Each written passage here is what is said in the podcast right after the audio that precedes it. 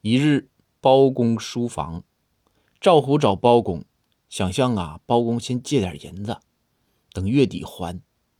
包公听了之后啊，略作沉思，把他小儿子的帽子呀和手套拿了出来，说让赵虎戴上。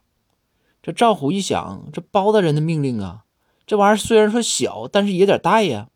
而而且你说还求包公，还想让向包公借钱，那包公的命令那必须百分之一万的执行啊。于是啊，这赵虎啊，把这孩子这小帽子呀、小手套啊，这勉强算戴上了。戴好之后，包公就说：“虎啊，什么感觉？”